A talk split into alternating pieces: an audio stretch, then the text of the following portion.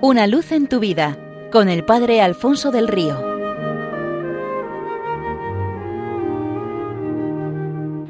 Un cordial saludo para todos los oyentes de Radio María desde el Seminario Menor de la Diócesis de Getafe en Rozas de Puerto Real. Cuentan que cierto día, como era su costumbre desde el Génesis, Dios estaba paseando por la tierra, y como siempre, nadie era capaz de reconocerlo. ¿Quién iba a pensar que Dios fuera tan cercano, tan asequible, estuviera tan pendiente de nosotros y de nuestras cosas? Aquel día pasó por delante de una casa en cuyo interior un niño lloraba desconsoladamente y si existe algún sonido que alcance directamente el corazón de Dios y lo conmueva, ese es el llanto de un niño. De manera que se detuvo y llamó a la puerta. Abrió una mujer cuyo rostro es la viva expresión del sufrimiento, y ésta le dijo ¿Qué desea usted? Pues vengo para ayudarte, respondió Dios. ¿Ayudarme? Eso es imposible, nadie lo ha hecho hasta el día de hoy. Solamente Dios me podría ayudar. Mi niño llora porque tiene hambre. Tan solo me queda un pequeño pedazo de pan en la despensa. Lo hemos ido racionando hasta el día de hoy, y cuando esta noche nos lo comamos, se habrá terminado el pan y la esperanza de vida para nosotros. Al escuchar aquello, Dios empezó a sentirse particularmente mal. Su rostro, como el de la mujer, empezó también a reflejar el sufrimiento, y algunas lágrimas, como las del niño, corrieron por sus mejillas. ¿Nadie ha querido ayudarte, mujer? Ninguno, buen hombre, todos me han vuelto a la espalda.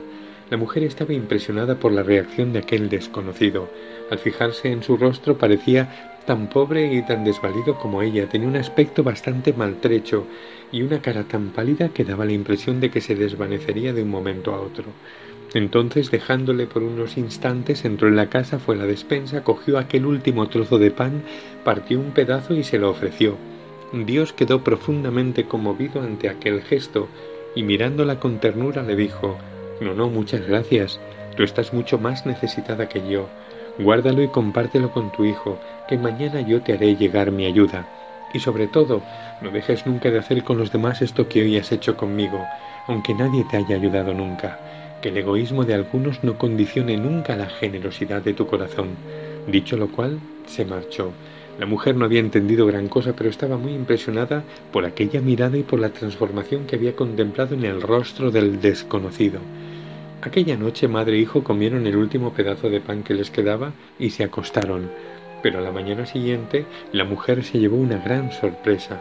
La despensa estaba llena a rebosar de pan y la sorpresa fue mayor cuando comprobó que por más que consumieran ella y su hijo el pan, o que lo compartiera con los pobres, o incluso con aquellos vecinos que antes le habían negado el socorro, nunca menguaba la cantidad ni la calidad de pan recién horneado.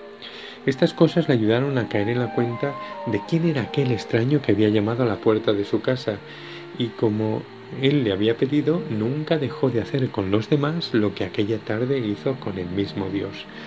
El Evangelio nos narra que Jesús al ver hambrienta y cansada una multitud que se había congregado para escucharle, sintió compasión por ellos y realizó el milagro de la multiplicación de los panes y los peces.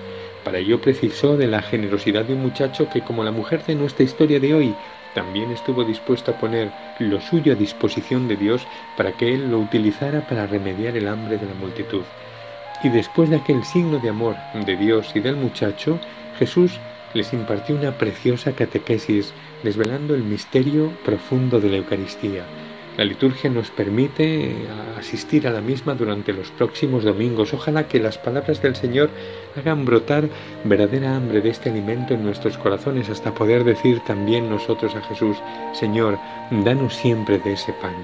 Jesucristo es ese pan que el Padre envía al mundo para responder al hambre que anida en lo íntimo de cada, corazón, un hambre que no lo calma la comida que se acaba, sino la que permanece y da la vida eterna. Es pan como el de nuestra historia que sacia de verdad, que no se agota y que da al corazón de quien lo come ese toque inconfundible del amor de Cristo. Seamos pues de Cristo, sola y enteramente de Cristo, para siempre de Cristo, saciándonos en Él y alimentando con nuestra vida el hambre de nuestros hermanos. Una luz en tu vida, con el Padre Alfonso del Río.